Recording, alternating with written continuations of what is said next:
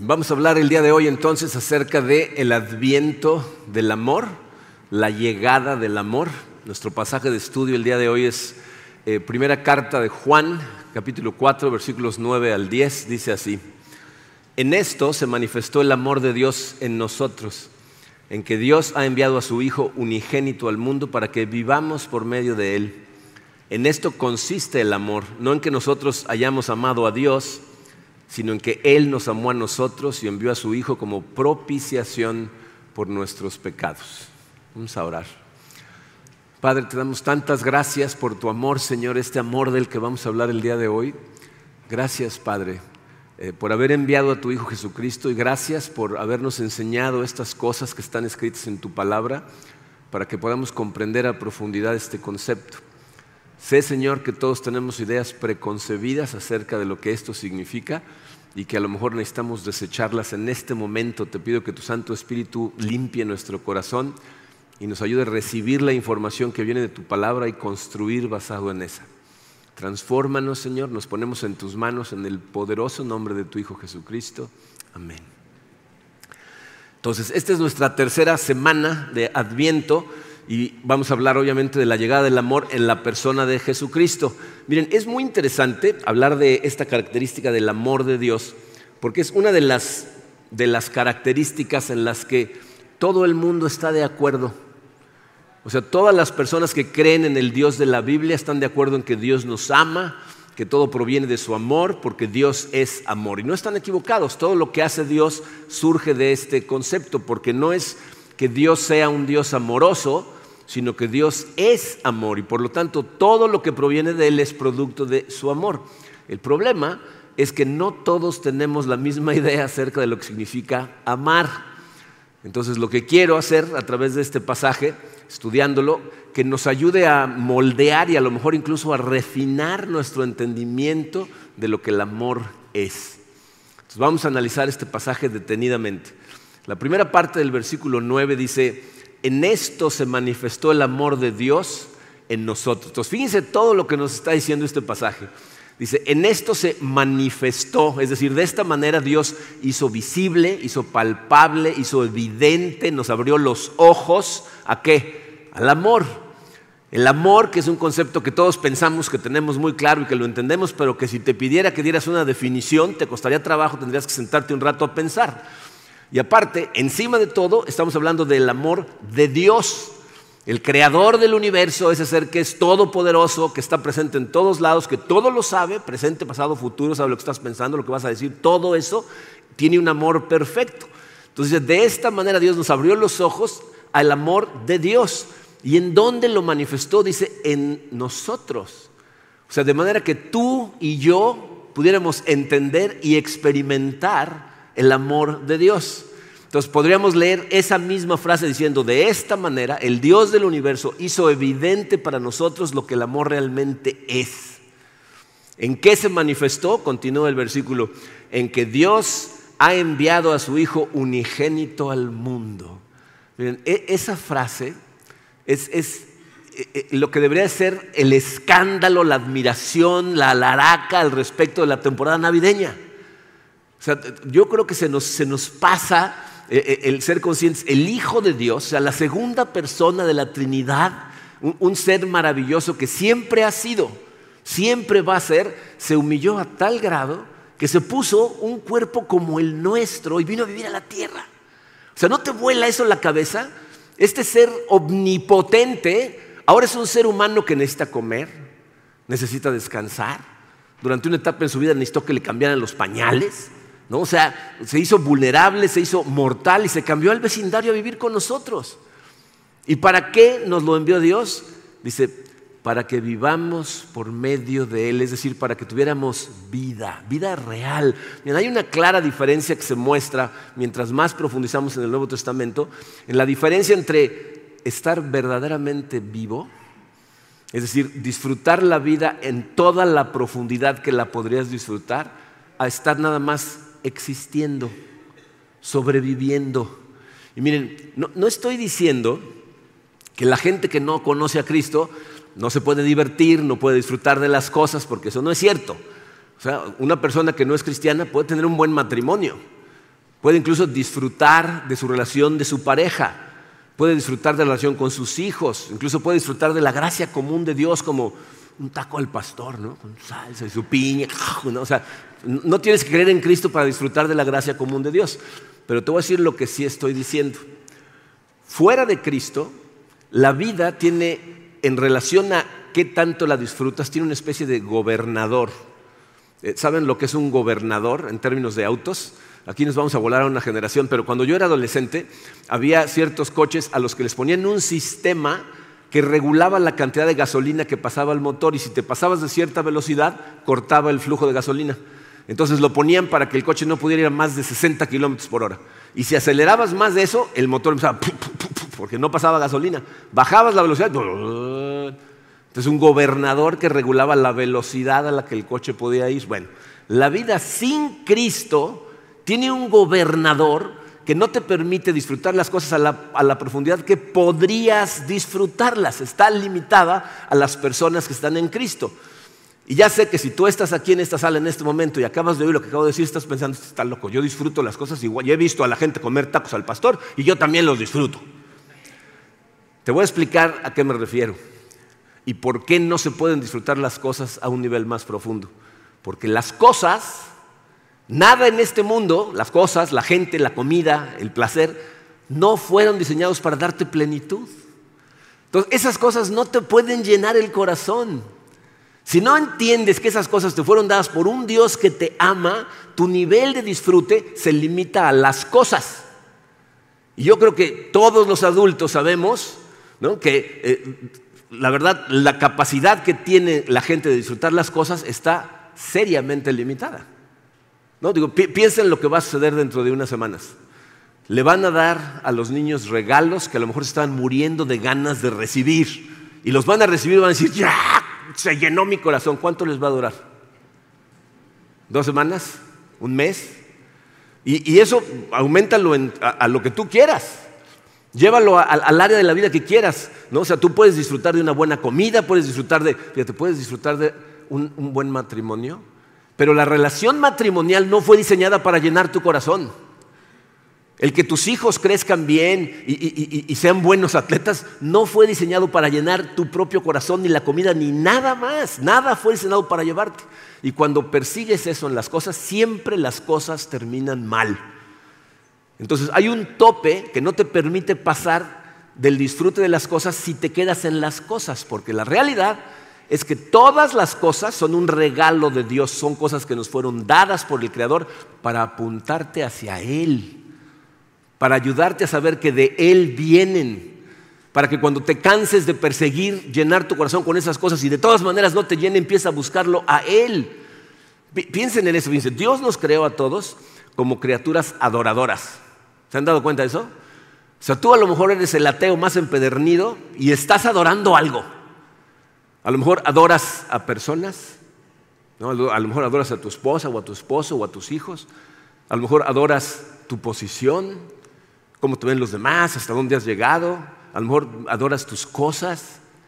Hay gente que lo que adora es deportes, ¿no? equipos deportivos que viven para llegar al fin de semana y ver a su equipo y se pintan la cara, ¿no? o sea, adoradores, no lo puedes evitar. Fuiste creado para eso y todo tu ser, tu mente y tu corazón fueron cableados para honrar y adorar algo. Pero si no tienes a Dios en tu vida, vas a adorar esas cosas que no tienen la capacidad de llenarte y por eso siempre necesitas más. Llega un momento en que las tienes, no, necesito un poco más. Y llegas a ese, no, necesito un poco más. Y es irónico que la gente piense que necesita más de lo que ya tiene para alcanzar una plenitud que nunca ha alcanzado. Y seguimos corriendo y corriendo y corriendo tras más. La diferencia con el cristiano es que nosotros tenemos la oportunidad de maravillarnos del Dios del universo que crearía cosas tan maravillosas y tan perfectas para nosotros. O sea, cuando, yo me pongo a pensar en estas cosas y veo a mi esposa Karina y, la conozco más profundidad y la amo como Dios me dice que la ame y ella me ama de regreso y, y la veo a ella, no digo gracias Karina, digo gracias Señor. Cuando veo a mis hijos cada uno diferente, con sus diferentes retos, pero nuestra relación empieza a florecer y lo que digo es gracias Señor. Cuando me como un taco al pastor, no digo gracias a los puerquitos, ¿no? O sea, Gracias, Señor, que un día antes del principio de los tiempos, tú pensaste en estos sabores para que combinados, cuando yo lo mordía, dijera, wow, ese es el Dios del universo que hizo esto, porque es un Dios bueno, es un Dios amoroso. Y el texto nos está diciendo que lo hizo visible, que lo hizo manifiesto, ¿cómo? Enviando a su Hijo para darnos vida. Y cuando habla de vida la Biblia, a esto es a lo que se refiere, ¿Se acuerdan cuando Jesucristo está hablando con la samaritana en el pozo, que le está pidiendo agua? Jesús le dice estas palabras, Juan 4:14, el que beba del agua que yo le daré no volverá a tener sed jamás, sino que dentro de él esa agua se convertirá en un manantial del que brotará vida eterna. ¿Qué le está diciendo? Si vienes a beber del agua que yo te voy a dar, no vas a estar necesitando más y más y más y más y seguir corriendo toda la vida en persona. Yo te voy a dar agua que te va a calmar la sed eternamente.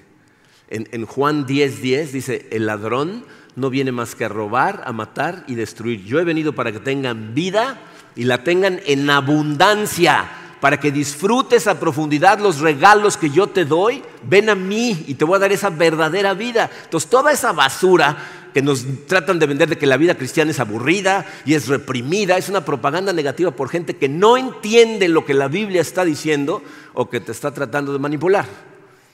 Es, falso porque nosotros los cristianos somos gente que celebra los buenos regalos de Dios dentro de los límites que Dios nos pone.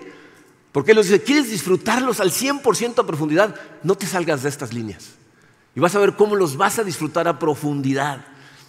Entonces los disfrutamos aún más porque sabemos que esos regalos no son el objeto de nuestro disfrute, sino una muestra de amor de un Dios que nos ama lo cual hace que se incremente y se complete nuestro gozo, pero ese es el material de la semana que entra. Entonces, lo, que, lo que continúa en este pasaje es la definición de lo que el amor es. En el versículo 10 dice, en esto consiste el amor. Hay gente que lee la Biblia y dice, es que la Biblia no es muy clara. ¿Está claro eso? ¿Quieres saber qué es el amor? En esto consiste el amor. No en que nosotros hayamos amado a Dios, sino en que Él nos amó a nosotros y envió a su Hijo como propiciación por nuestros pecados. O sea, para que tú y yo pudiéramos entender lo que es el verdadero amor, tuvo que mostrárnoslo de una manera, porque el único ejemplo de amor que nosotros tenemos sin Dios es el nuestro. Pero el amor humano está manchado, está marcado por la debilidad de nuestro carácter. Esa es la razón por la que estoy un poquito enfermo, así que tengo que tomarte hoy. Ah, gracias. Esta es la razón por la que piensen los, las miles de parejas en la historia que han empezado su relación profundamente enamorados. Yo estoy convencido que Dios inventó la etapa de la luna de miel para garantizar la especie. ¿No? O sea, estás tan enamorado que no le ves más que virtudes a tu pareja, ¿no? Ya te casas, ya la empiezas a ver un poco más claro, empezamos a ver las fallas, eh, ya no te parece tan perfecta y con el tiempo te empieza a ganar el ego, empieza a pensar más en ti que en tu pareja, empieza a hacer más cosas por ti que por tu pareja. Y por eso, dice, montones de personas que iniciaron bien terminan haciéndole cosas horribles a una persona a la que juraron amar hasta el resto de su vida, hasta el fin de su vida. ¿Por qué? Porque el amor humano es débil, es condicional, es pasajero lo cual significa que no podemos voltear a ver el amor de ninguna persona y decir, este es el ejemplo del amor. Así se debe de ver el amor. La gente no puede ser nuestro ejemplo. Cuando se trata de amor, no puede empezar ni con otras personas, ni puede empezar contigo. Tú a lo mejor piensas que sabes amar muy bien. Déjame hacerte una pregunta. Eh, piensa en gente a la que amas, que le has dicho que la amas, y ahora contéstate a ti solito. ¿Les has fallado? Has dicho o hecho cosas que no les deberías de haber dicho o hecho. todos nos quedamos cortos en amar verdaderamente, a veces sin querer, a veces queriendo. Y eso es lo que el texto nos está diciendo. El amor empieza con Dios. Él nos está mostrando el amor. Él nos amó a nosotros primero. Entonces la definición de amor es que Él envió a su Hijo por nosotros, lo cual significa que el amor verdadero es sacrificial. Vino a dar su vida por el objeto de su amor. ¿Y cuál es la misión a la que vino? pues, la podemos ver en varios pasajes. Juan 3, 16 y 17, pasajes famosísimos, porque tanto amó Dios al mundo que dio a su Hijo único para que todo el que cree en Él no se pierda, sino que tenga vida eterna. Y el versículo 17, crucial, Dios no envió a su Hijo al mundo para condenar al mundo, sino para salvarlo por medio de Él. Romanos 5, versículos 6 al 8, a la verdad, como éramos incapaces de salvarnos, no podíamos, estábamos muertos en pecado, en el tiempo señalado, eso es importantísimo, en el momento, en el tiempo de Dios, cuando Dios decidió que era el momento de hacerlo, Cristo murió por los impíos. ¿Quiénes son los impíos? Los rebeldes, tú y yo. Difícilmente habrá quien muera por un justo, aunque tal vez haya quien se atreva a morir por una persona buena. Pero Dios, ahí viene otra vez, demuestra su amor por nosotros en esto, en que cuando todavía éramos pecadores, Cristo murió por nosotros. Cristo murió por ti antes de que nacieras y ya sabía que ibas a ser un pecador. Mientras éramos pecadores, Cristo murió por nosotros. ¿Cómo se define el amor? Es cuando el Santo de Dios el único ser perfecto que ha caminado por esta tierra, tomó la iniciativa de acercarse a nosotros, sacrificando su vida para ser rescatados de nuestra necedad, de nuestras tonterías. Si tú has estado viniendo a la iglesia por cierto tiempo, hasta el momento no he dicho nada nuevo. Si, a lo mejor estás oyendo estas cosas por primera vez, a lo mejor has estado de acuerdo conmigo hasta ahorita. Pero ahora sigue una palabra que va a crear cierta tensión en tu corazón, pero necesitamos estudiarla, porque la Biblia siempre hace esto, siempre te anima y te confronta al mismo tiempo. Y si tú, la Biblia no te está confrontando, aparte de animarte, una de dos, o realmente no estás leyendo la Biblia, o hay pasajes cuando llegas, te los pasas. No te pones a considerar qué es lo que significan. Vamos a considerar lo que este significa. Fíjense cómo termina el versículo 10. Envió a su Hijo como propiciación por nuestros pecados. Esa palabra dominguera, ¿saben lo que significa? Propiciación. Literalmente significa quitar la ira de Dios. O sea, el pasaje dice, Dios envió a su Hijo para quitar su propia ira por nuestros pecados. Entonces el pasaje nos está diciendo que Dios es amor, Dios es bueno, tuvo que mandar a su Hijo amado para pacificar su propia ira. Y cuando hablamos de la ira de Dios, entonces se crea una tensión en el corazón de mucha gente. Sin embargo, fíjate, necesitas entender que la tensión que se forma entre todos los atributos de Dios mantienen en alto nuestro conocimiento de Dios como una casa de campaña.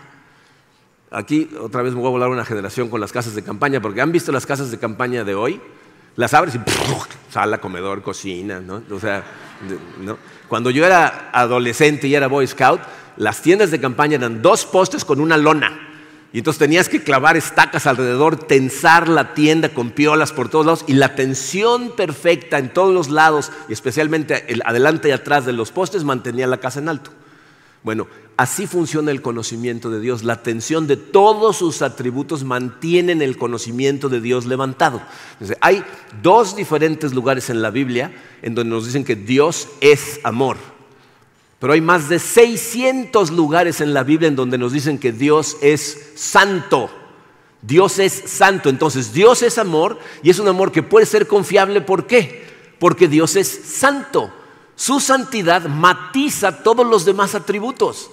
Piensa en el hecho de que Él es todopoderoso y que sabe todo acerca de ti, está presente en todo lo que haces. Eso nos debería dar miedo, a menos que entendamos que es santo. Tiene un poder santo, un amor santo. Pero la realidad es que mientras más capacidad tienes de amar algo verdaderamente, más capacidad tienes para sentir ira. Ira cuando el objeto de tu amor se encuentra en peligro. Entonces, decir que Dios no odia el pecado o no siente ira contra los pecadores es una ofensa a su amor. Lo que estamos haciendo es sentimentalizarlo, o sea, ponerlo en la misma categoría que nuestro amor. Su amor no es como el nuestro, su amor es santo y por eso su ira es real y está presente. Yo estoy convencido que una de las razones por las que muchos cristianos, ¿eh? tenemos más o menos como unos 15, 20 años de generación de, de, cristianos en diferentes partes de este lado del mundo, en donde la gente con toda tranquilidad rompe los mandamientos de Dios. ¿Por qué se sienten tan cómodos haciendo eso? Porque no se han dado cuenta que esto no es un juego, que Dios no ve el pecado con ligereza. Y entonces nos unimos a ese sentimentalismo cuando decimos frases como esta. Estoy a punto de decir una frase que a lo mejor algunas personas aquí va a chocar en tu corazón porque la has oído y te has sentido bien. Yo la escuché al principio del ministerio y estaba yo, ay, qué padre, hasta que me puse a leer la Biblia y dije, esto es un problema. Fíjense, esta es la frase. La gente dice, Dios odia al pecado, pero ama al pecador. ¿Han oído eso? Suena bien bonito, nos hace sentir muy bien, pero eso no es lo que dice la Biblia y no nos ayuda a amar realmente a Dios. De hecho, nos separa de lo que realmente necesitamos. Porque no vemos su amor como lo que realmente es, un, amor profundo, real, apasionado por su gente. Ya sé que es probable que esa frase que le haya yo dicho y diga que está mal, a lo mejor te molestó. Entonces déjame respaldarla. Voy a leerles un versículo, les podría leer no saben cuántos. Salmos 5, versículos 5 y 6. Dice, por lo tanto, los orgullosos no pueden estar en tu presencia. ¿Quiénes son los orgullosos? Los que piensan, yo no necesito de Dios, yo estoy bien. Porque, dice, eh, porque aborreces a todo el que hace lo malo. ¿Quién es el que hace lo malo? El pecador. Una persona que hace lo contrario a lo que Dios quiere que haga está haciendo lo malo. Y luego dice, destruirás a los que dicen mentiras. Estamos en serios problemas, absolutamente todos. ¿Alguien aquí nunca ha mentido? Levante la mano honestos por el momento, muy bien. ¿No? ¿Qué más dice? El Señor detesta a los asesinos y a los engañadores. Miren, 15 veces en los primeros 50 salmos nos transmiten esta idea. Dios odia tanto al pecado como a los pecadores.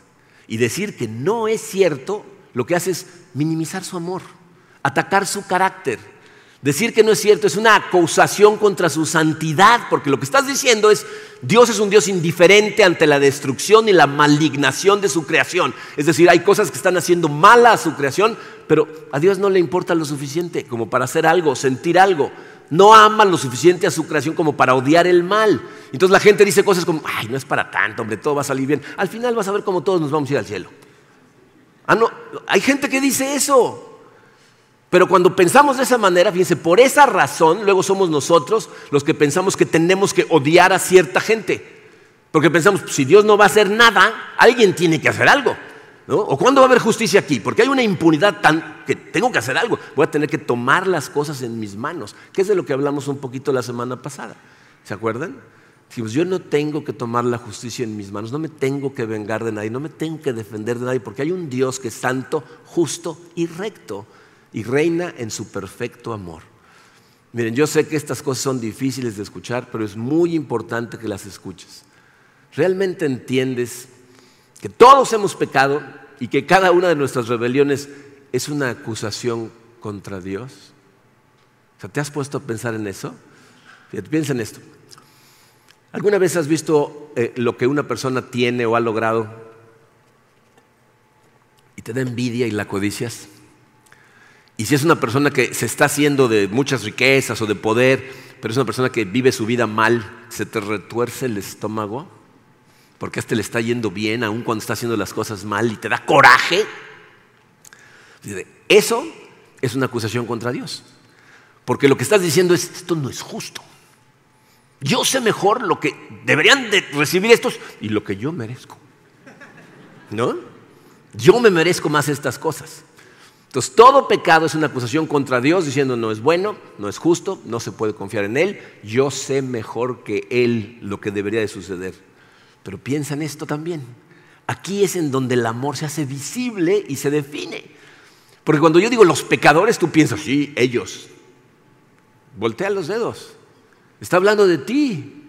Aún con todas las acusaciones que tú y yo hemos hecho en contra de Dios cuando nos rebelamos, ¿cómo respondió Dios? ¿Cuál fue su respuesta?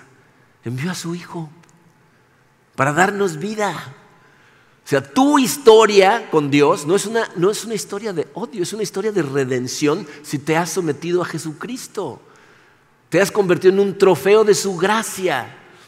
Lo que vemos en nuestra historia es que en medio de nuestra rebelión, en donde, digo, no sé cómo sea tu vida, pero donde yo hice tiraderos y estaba trabajando en contra de lo que es bueno y lo que es verdad, Dios se mueve, se acerca hacia ti y te da vida. Así es como se define el amor. Sacrificialmente da la vida por el ser amado. Y todo lo demás que sucede en esta tierra como amor es una sombra de la verdad espiritual que es el amor de Cristo. Piénsalo. El, matrimonio, por ejemplo, es un pacto que tú haces de amar a tu pareja por el resto de tu vida. Ese pacto es una sombra de un pacto que Jesucristo selló con su sangre en la cruz, que no va a ser roto nunca. No lo puedes romper tú ni por accidente ni a propósito porque fue sellado con su sangre. Pero quiero recalcar, porque no quiero confundir a nadie, necesitas entender esto. Dios es amor y siente ira. Dios no es ira, que ama. No, no. Dios es amor y porque aparte es santo y es amor, tiene ira. Y qué bueno que tiene esa ira, porque si no tuviera esa ira no sería justo, y si no fuera justo no sería Dios. Entonces Dios es amor, es santo, es justo. Pero ahora viene la última pieza de este rompecabezas que creo que es muy importante que escuchemos, porque esta es otra de las cosas que causa una tensión y normalmente la gente tiende a inclinarse hacia un lado o hacia el otro. Yo no sé si han notado que hay conceptos en la Biblia que cuando los estudias te das cuenta que se complementan pero algunas personas piensan que son conceptos excluyentes, que son o uno o el otro. De acuerdo a este pasaje, eh, Dios ha manifestado lo que el amor es. ¿no? Envió a su Hijo para dar su vida por gente que no nos lo merecíamos, pero lo que Dios desea de ese amor, de acuerdo a la Biblia, son dos cosas. No solo que lo conocieras en tu mente de forma intelectual, sino que lo experimentaras, que lo sintieras en tu corazón verdaderamente. Entonces no se trata nada más de que leas y memorices la definición de lo que significa el amor ágape, no. Además de saber eso, necesitas sentirlo en lo más profundo de tu alma, porque estoy convencido que pocas cosas cambian en la vida de una persona hasta que pueden experimentar en su corazón, sentir en su corazón el verdadero amor de Dios. Y ahí es en donde entra la división. Hay gente que se quiere ir hacia sentir, hay gente que se quiere ir hacia estudiar. Y el problema de inclinarte hacia un lado o hacia el otro es que para poder pensar que nada más es un lado tienes que negar o brincarte los textos que respaldan el otro lado. Entonces hay un grupo de personas que cuando hablo de sentir se ponen nerviositos porque como hay un movimiento carismático que se ha ido muy al extremo y todos lo quieren emocionalizar, entonces no queremos irnos hacia allá y decimos, no, no, no, nosotros somos gente de fe basada en la Biblia y lo que dice la Biblia es verdad, ya sea que lo sientas o no. ¿O no? O sea, no importa lo que yo sienta, esto es lo que la Biblia dice y si la Biblia lo dice, lo creo. Y es verdad, están en lo correcto. O sea, lo que la Biblia dice es la verdad y necesitamos creerlo. Pero hay otro grupo por el otro lado que lo que piensa es que lo más importante es sentir una emoción. Es gente que piensa, no, no, no, lo, que está más padre es cuando venimos y oramos y cantamos. Y hay gente que me dice, ¿por qué no tenemos más tiempo de alabanza? Al final del servicio échense unas dos horas de alabanza más, ¿no? De verdad, o sea, es gente que podría estar alabando a Dios, qué, bueno. Pero lo, triste es cuando gente como esa dice, es que tanta doctrina nada más nos van a hacer gente malhumorada y criticona, lo que necesitamos es crear ambientes en donde la emoción fluya. Pero lo que encontramos en la Biblia son a hombres y mujeres que tienen una fe poderosa basada en su conocimiento de las escrituras, pero con un hambre palpable de experimentar la presencia y el amor de Dios de una manera íntima, de una manera personal.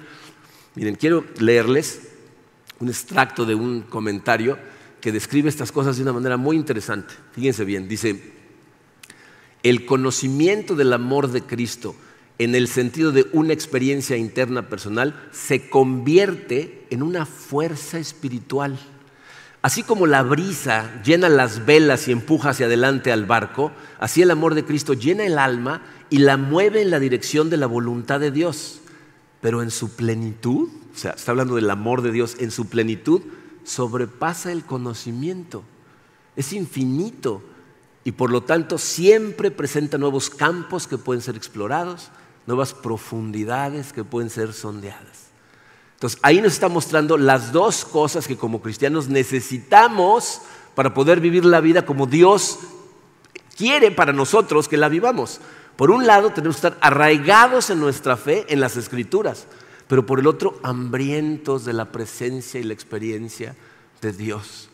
Entonces les puse esas dos en, su programa. El primero dice, arraigados en la fe gracias a la Biblia. Fíjate, debemos de ser una comunidad que está basando su caminar en las escrituras. Si la Biblia lo dice, es verdad y lo creo, punto. Y tenemos que estar arraigados en, lo que la Biblia dice. Miren, hay, hay versículos que necesitamos memorizar. Ustedes no saben la cantidad de veces que yo me predico cosas a mí, porque hay días en que yo siento condenación. ¿Alguien se identifica? Ok, los demás van mejor que nosotros. Bien. Yo hay días en que verdaderamente siento condenación y entonces necesito predicarme ciertas cosas. vamos a leer este pasaje, Romanos 8, versículos 31 al 35, que es un pasaje que si lo memorizas, te lo vas a poder predicar en los momentos más oscuros. Dice, ¿qué diremos frente a esto?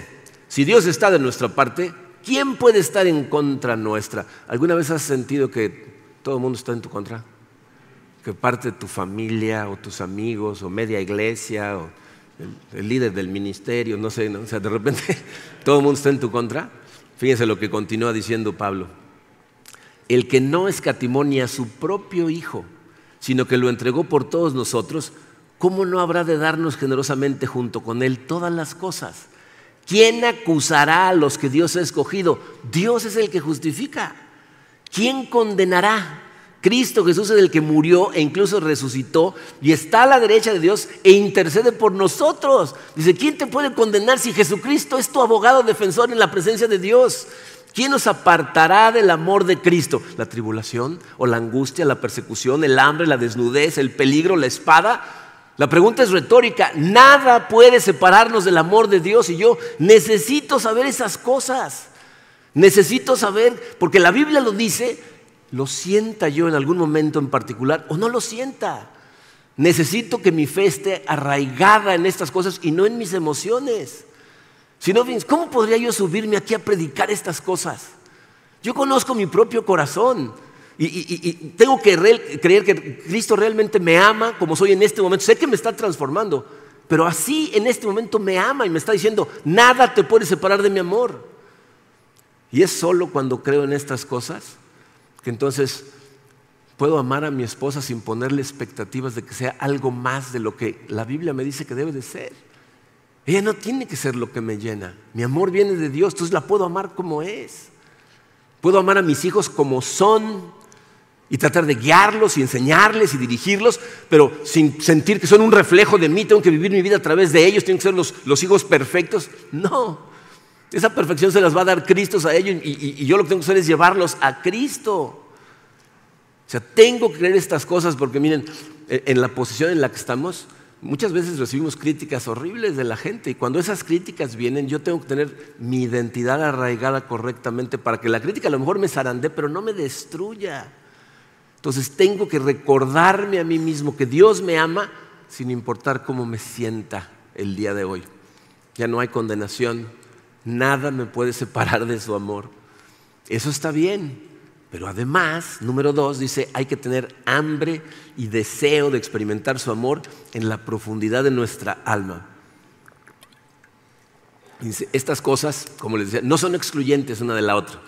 Fíjense cómo escribe el rey David en el Salmo 27, versículo 4. Una sola cosa pido al Señor y es lo único que persigo, habitar en la casa del Señor todos los días de mi vida para contemplar la hermosura del Señor y buscar orientación en su templo. ¿Qué está diciendo David? ¿Me quiero ir a vivir al templo de Jerusalén? ¿Será que eso es lo que está diciendo? ¿O está diciendo, quiero tener una experiencia diaria en la presencia de Dios, en donde pueda yo ver y sentir su hermosura, sentirme que estoy adentro de Él en su templo y que me dé dirección? Y Él no es el único que escribe y habla de esa manera. Dice Moisés casi en Éxodo 33, ¿no? muy adelante de todas las cosas que había hecho, tiene el atrevimiento de decirle a Dios, te ruego que me muestres tu gloria. ¿Qué no vio el arbusto en llamas? ¿No vio las diez plagas de Egipto? ¿No se abrió el mar enfrente de sus narices? Y dices, muéstrame tu gloria. ¿Qué, ¿Qué, está diciendo? Quiero más de ti. Quiero experimentar más tu presencia. El apóstol Pablo en Filipenses 3 dice una... ¿Se acuerdan que Pablo dice que fue llevado al tercer cielo? O sea, el único ser humano que nos podría explicar qué es eso, porque quién sabe qué signifique. Pero ¿qué dice él en Filipenses? Quiero conocer a Cristo y experimentar el gran poder que lo levantó de los muertos. Quiero conocer a Cristo. ¿Qué no platicaste con él de camino a Damasco? ¿No compartió contigo un poder que te permitió hacer milagros impresionantes? La Biblia dice que le robaban los delantales a Pablo porque con el delantal sanaban gente. Dice, quiero conocer tu poder. ¿De qué está hablando? Quiero más de ti. Quiero, tener una comunión real, sentir tu presencia, que esté por encima de cualquier referencia intelectual que tengo. Entonces, ¿describe el amor de Dios en las Escrituras? Sí, pero deberíamos de tener un hambre de experimentarlas todo el tiempo, totalmente. Y miren, quiero tener mucho cuidado con esto porque muchas personas piensan que e, esa emoción de sentir la presencia de Dios nada más sucede en momentos como cuando estamos en la alabanza. Por eso me dicen que otras tres horas de alabanza. No, tenemos que tener las luces bajas, echar humo y crear. ¿Sucede en esos momentos? Muchas veces.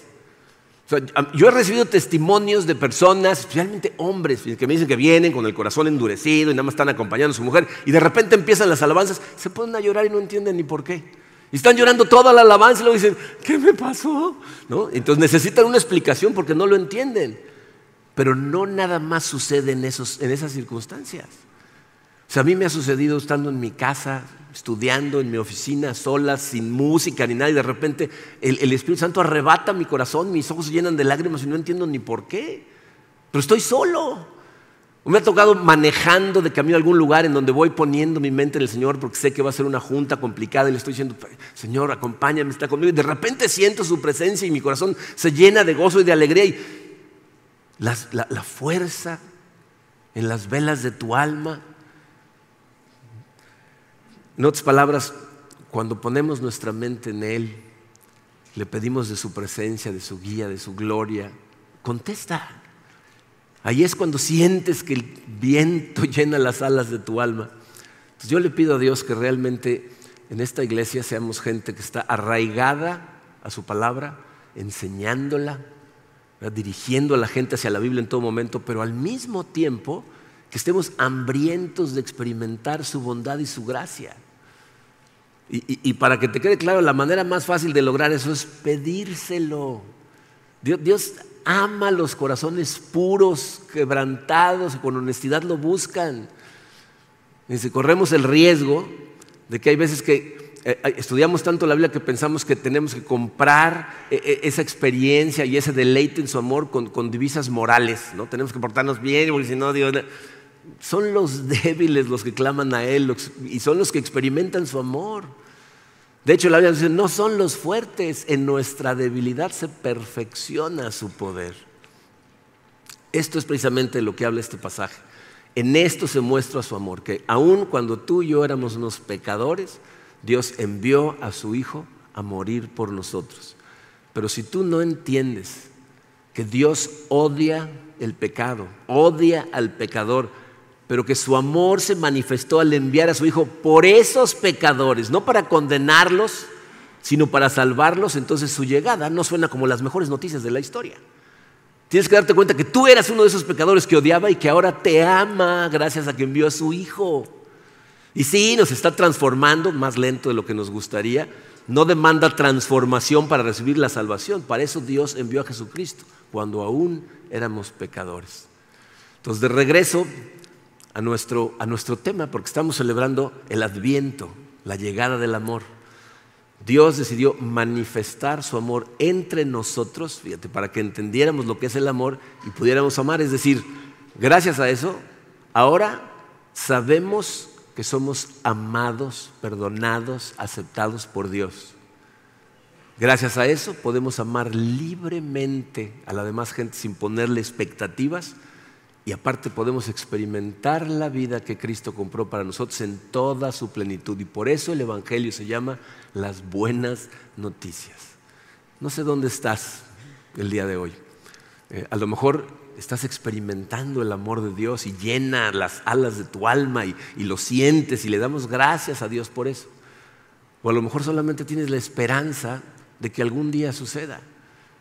Y lo que vamos a hacer ahorita, vamos a orar para pedirle que nos ayude a experimentar su presencia. Pero a lo mejor estás aquí escuchando y, piensas que estamos locos, ¿no? O sea, a lo mejor alguien te invitó a comer y te trajo aquí primero sin decirte a qué venías, ¿no? y estás oyendo y dices, estos están disparados, ¿no? O a lo mejor, como ha pasado muchas veces, tienes un tiradero en tu vida y estás buscando algo y, alguien te habló de esto y dijiste, a lo mejor aquí lo encuentro. Y lo que quiero decirte es, si Dios te trajo aquí el día de hoy y no lo conoces, te trajo para salvarte y sacarte del lugar en donde estés. No te estoy tratando de decir que si aceptas a Cristo ya no va a haber problemas y que ahora la vida va a ser bien fácil. Te estoy diciendo que hay un lugar en donde puedes descansar en el inamovible amor de un ser perfecto que envió a su Hijo para restaurarte a Él. Y está disponible para todo el que lo busca y pone su confianza en Él. Eso es lo que nos dice este pasaje y eso es lo que llegó en nuestro Señor Jesucristo, entre otras cosas. Vamos a orar. Padre, te damos tantas gracias por tu amor, Señor. Es, es, difícil para nosotros entender el concepto de amor si no te conocemos, si no estudiamos, si no vemos lo que estuviste dispuesto a hacer. Gracias por amarnos como nos amaste. Eh, te doy gracias, Padre, por todas las personas en esta sala que han experimentado la presencia de tu Espíritu en ellos que han sentido ese viento bajo sus alas en el alma y nos ha empujado hacia hacer tu voluntad. Te pido, Señor, que eso no se interrumpa, que nunca voltees tu rostro de nosotros, que nos des ese corazón que siempre quiera perseguirte y querer cada vez más y más y más de ti.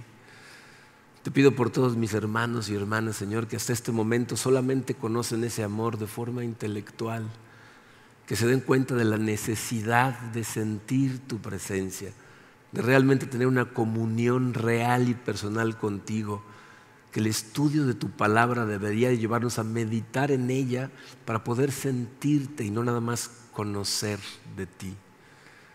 Y te pido, Señor, por todas las personas que escuchen estas palabras que en este momento no te conocen. A lo mejor son corazones que tú ya has venido suavizando, has venido atrayendo hacia ti y necesitaban escuchar estas palabras para acercarse todavía más. A lo mejor son personas con un corazón muy endurecido que necesitan que se vaya trabajando y trabajando esa tierra para que se suavice y por fin tu palabra entre y entiendan que eres amor, que tú eres amor y lo que hiciste es mandar a tu Hijo para restaurarnos a ti. Ten misericordia de todos nosotros, Señor, y especialmente de aquellos con un corazón endurecido. Te damos gracias por todos los regalos que tu Hijo Jesucristo trajo para nosotros al venir hace tantos años a dar su vida por cada uno de nosotros. Te agradecemos, Señor, te pedimos que nos ayudes a experimentar tu presencia en el poderoso y hermoso nombre de tu Hijo Jesucristo. Amén.